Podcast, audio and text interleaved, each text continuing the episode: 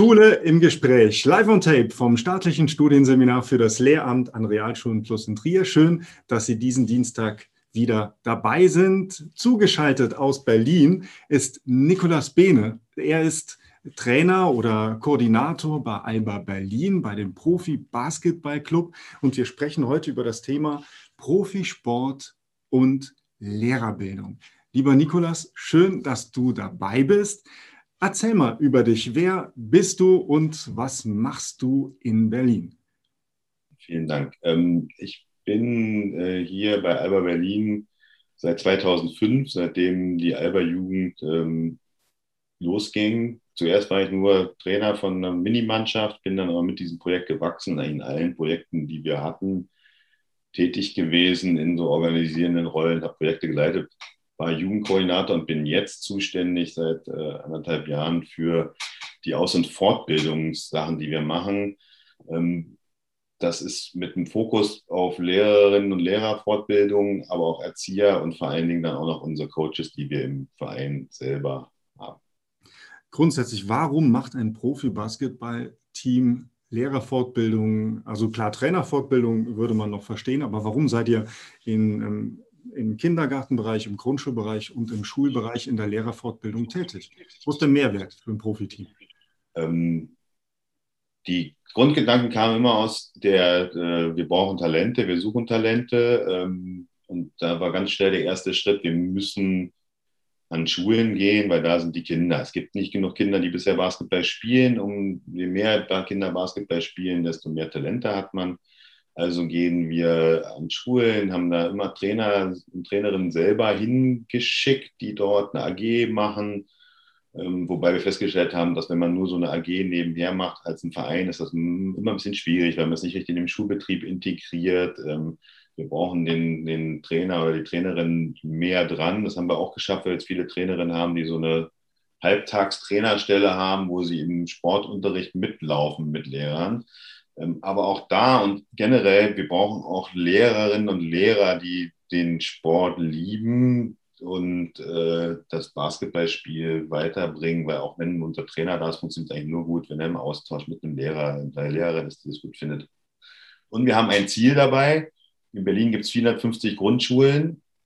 Wir wollen eigentlich, dass an allen Grundschulen mehr Sport stattfindet und äh, wir auch ein bisschen die talentierten Kinder vielleicht auch kennen und Basketball äh, auch dort spielen. Und das funktioniert nicht, dass wir an 450 Schulen selber wir, äh, unsere Coaches hinschicken. Also müssen wir die Lehrerinnen erreichen, Lehrer, die dort sind und ähm, hoffen, dass die sich begeistern für unsere Idee und da mitmachen. Mhm. Das ist eigentlich jetzt die Hauptmotivation, weswegen wir die Fortbildung machen, ist, um den Lehrerinnen und Lehrern unsere Idee vorzustellen, was machen wir und das dann hoffen dazu zu bringen, Kontakte zu knüpfen auch. Wir bieten uns immer dann auch noch an, also wir machen nicht nur die Fortbildung, wir bieten uns an als Gesprächs- und Dialogpartner, dass man uns so einladen kann in die Schule, dass wir auch in den Unterricht kommen mit einigen Projekten, dass man uns richtig nutzen kann, wenn man da Basketball oder andere Dinge im Unterricht macht. Ja. Gibt es da eine Verbindung zwischen eurer Sparte von Alba Berlin und den, den Profispielern oder sind das zwei getrennte Bereiche? Ähm, das ist also unsere, die ganze Abteilung, sagen wir so, das ist eins, die Profiabteilung und der Jugendbereich ist verzahnt. Wir haben auch eine gemeinsame Geschäftsstelle jetzt endlich, nachdem wir lange irgendwie räumlich getrennt waren. Und äh, die Projekte sind eher so als Projekt organisiert, als dass es Jugend und Profi gibt.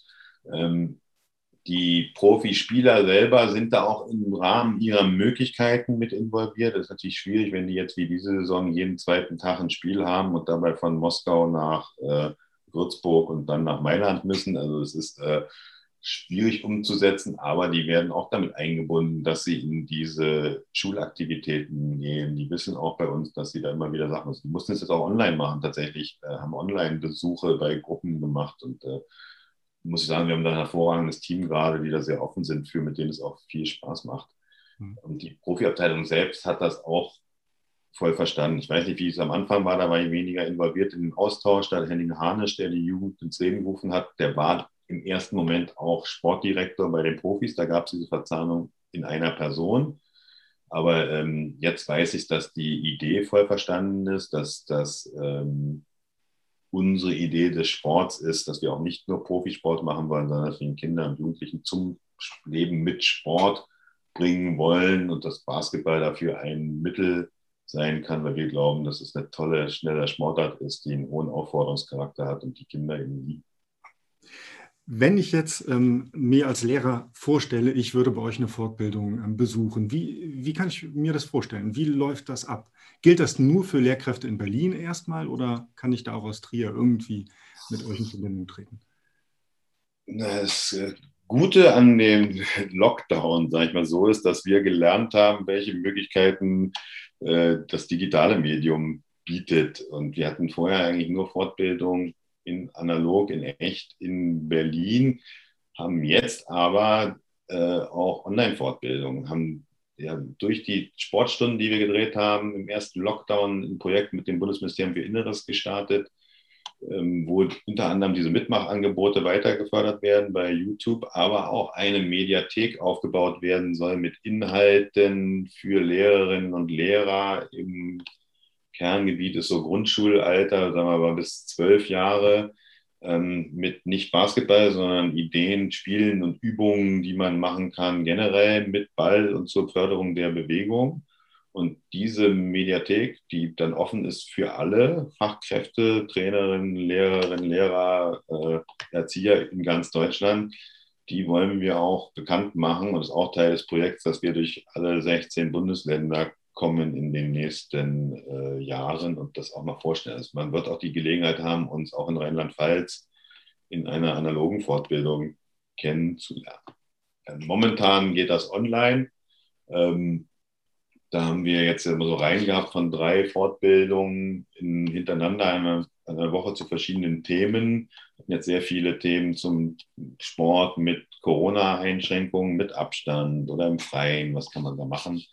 Haben jetzt aber entschieden, selbst wenn hoffentlich auch die Lockerungen kommen und die Einschränkungen zurückgenommen werden, dass wir dieses Online-Angebot unbedingt weiterführen wollen, weil wir gemerkt haben, es gibt da ein großes Interesse und Nachfrage. Wir waren auch überrascht, dass wir da immer ca. 1000 Anmeldungen bei diesen Online-Fortbildungen haben und ähm, das auf sehr große Resonanz trifft. Mhm. Jetzt mal eine Nachfrage. Ähm, du, du hast von Lehrerinnen und Lehrern im Gesamten gesprochen. Also dieses, ich kann mich da auch, ich bin jetzt Biologie- und Musiklehrer, ich könnte daran auch teilnehmen und da auch profitieren als Klassenlehrer auf Wandertagen oder ist das nur für Sportlerinnen und Sportler? Es sind natürlich hauptsächlich Übungen, die wir, die man in einem Sportunterricht machen kann. Man kann auch, wir haben auch Idee, wir überlegen gerade, eine der nächsten Sachen zu machen, sind so Geländespiele. Das kann ich mal wirklich genau draußen machen und das kann ich dann auch mitnehmen äh, für einen Wandertag. Es gibt da immer so verschiedene Angebote. Ähm, es geht um Sport im Generellen, deswegen auch, wie gesagt, einzelne Übungen und hoffentlich haben wir für jeden nachher was dabei. Unsere Idee ist aber immer spielerisch. Also Spiele ist so das A und O, gerade im Grundschulalter. Hohe Aufforderungscharakter dabei bei den Spielen und eine hohe Bewegungszeit für alle Kinder dabei mit möglichst vielen Chancen, dass alle Kinder auch Erfolgserlebnisse haben und sich da verwirklichen können. Das ist mhm. immer der Anspruch, den wir haben, den werden wir nicht immer selber gerecht. Das Gute ist, dass wir das Ganze halt immer mit gut produzierten Videos unterlegen können, da wir da Mittel haben. Das heißt, wir sind immer ein Kamerateam bei diesem Dreh von den diesen Spielideen haben wir immer mit äh, mindestens zwei Kameras, mit Kameraleuten, Professionellen und einem Regisseur, der mit dabei ist. Und dann äh, wird das hinterher richtig gut zusammengeschnitten, dass, glaube ich, diese äh, sehr anschaulich sind, mhm. die Spielideen. Also man könnte jetzt auf die Idee kommen, als ähm, ja, mit erfolgreichstes Basketballteam Team Europas, dass ihr eher so diesen Leistungsgedanken fahrt. Aber das ist ja wenn ich dich richtig verstehe, gar nicht so. Es geht um Spielspaß und gar nicht unbedingt um den Basketball als einziges Sportinstrument, sondern um Sport im Allgemeinen.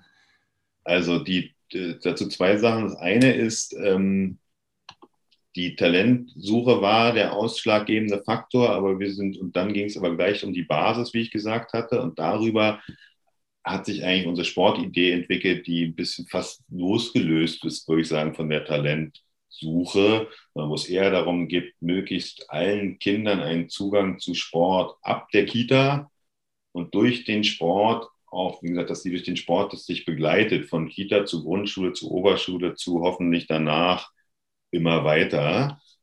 Mit einer großen Fokus auf den Bildungsinstitutionen dabei, weil wir glauben, dass die Kinder, das ist der Ort ist, wo sie mit Sport in Kontakt kommen, das ist der Ort, wo sie auch die meiste Zeit in ihrer Kindheit verbringen. Jetzt umso mehr, ich weiß nicht, wie es in Rheinland-Pfalz oder in Berlin gibt es jetzt flächendeckend Ganztagsschulen. Die Kinder sind eigentlich immer fast bis 16 Uhr äh, an der Schule auch. Und da haben Vereine es auch immer schwieriger danach, ihre Fenster zu finden, wo sie noch Angebote machen können. Eigentlich, dass Verein und Schule eh viel mehr zusammengedacht werden muss. Also es geht da jetzt losgelöst von Talentsuche, um den generell Kinder zum Sport zu bringen und dabei zu halten. Das Zweite ist, dass wir als Sportler daran glauben, dass so bis zum Alter von zwölf und auch noch eigentlich darüber hinaus, dass eine breite Ausbildung sein muss mit einem multisportiven Ansatz, mit Fokus auf koordinativen und allgemeinsportlichen Dingen. Und selbst, ähm, dass das halt auch die, die guten Profisportler auszeichnet, dass sie sehr lange, sehr verschiedenen und abwechslungsreichen Sport gemacht haben, finde ich. Und das ist so, deswegen ist der Ansatz auch aus einer, das widerspricht sich gar nicht, zu sagen, wir wollen da breit und viel. Das ist eigentlich, das Gute ist, dass das alles das Gleiche ist.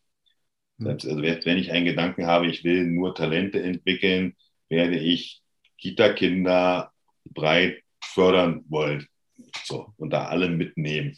Mhm. Aber man gar nicht weiß, und das ist der große Fehler in allen Talentidentifikationsprogramm. Das sieht man, finde ich, beim Fußball sehr schön. Da die, die früh selektiert werden, die sind es dann eigentlich sowieso nie. Das zeigen die Statistiken. Da ist so ein Umlauf und Umwälzung drin, dass man eigentlich eher dafür sehen muss, wie kann man eigentlich möglichst viele Kinder möglichst lange in diesem System halten. Mhm. Ähm, also eure Angebote verlinken wir natürlich. Ich weiß, dass hier unser ähm, Profiteam der Stadt Trier, das ist ja dann zweite Liga oder Pro A, die Römerstrom Gladiators, Angebote für Lehrerinnen und Lehrer ähm, anbieten. Aber ich könnte mir vorstellen, dass ich als Lehrerin oder äh, als Lehrer gut beraten bin, einfach mal zu schauen, gibt es ein Profi-Basketball-Team in meiner Umgebung, ähm, das mich dann ganz konkret an meinem Ort unterstützen kann. Da habe ich doch relativ gute Karten, eine offene Tür vorzufinden, oder? Was denkst du? Unbedingt, würde ich sagen, weil das ist, glaube ich, wo Basketball sich ein bisschen von den anderen Sportarten unterscheidet, dass für diese Profivereine, die haben eine Auflage für ihre Lizenzierung schon alleine, dass sie Lizenz haben, um in der Liga zu spielen, dass sie sich darum kümmern was an den Schulen passiert. Die müssen Partnerschulen nachweisen, die müssen nachweisen, dass sie hauptberufliche Jugendcoaches haben mit einer Qualifikation, die in diesem Bereich tätig sind und sie müssen tatsächlich auch Lehrerinnenfortbildung machen. Überall. Und deswegen, äh, das müssen sie schon machen, übrigens, wenn die in der Jugendbundesliga ein Team haben wollen. Ja, das sind in Deutschland ähm, glaube ich, zurzeit 64 Teams in der U16-Jugend-Bundesliga. Die müssen alle, das sind nicht nur die Profivereine, da sind auch andere Vereine drin, aber selbst die müssen sich darum kümmern. Die sind immer dankbar, wenn Schulen von sich aus oder Lehrer von sich aus kommen und sagen, sie würden das gerne machen. Das ist auch das, was wir suchen. Ähm, und das, äh, das wäre unbedingt ein Hinweis, losgehen, gucken, wer ist da, machen. Da wird man viele offene Ohren finden. Das war ein tolles Schlussstatement. Vielen Dank, lieber Nikolas, für das Gespräch. Grüße nach Berlin. Bei Ihnen bedanke ich mich auch fürs Zusehen. Nächsten Dienstag gibt es eine weitere Folge Schule im Gespräch hier an dieser Stelle. Bis dahin bleiben Sie uns gewogen.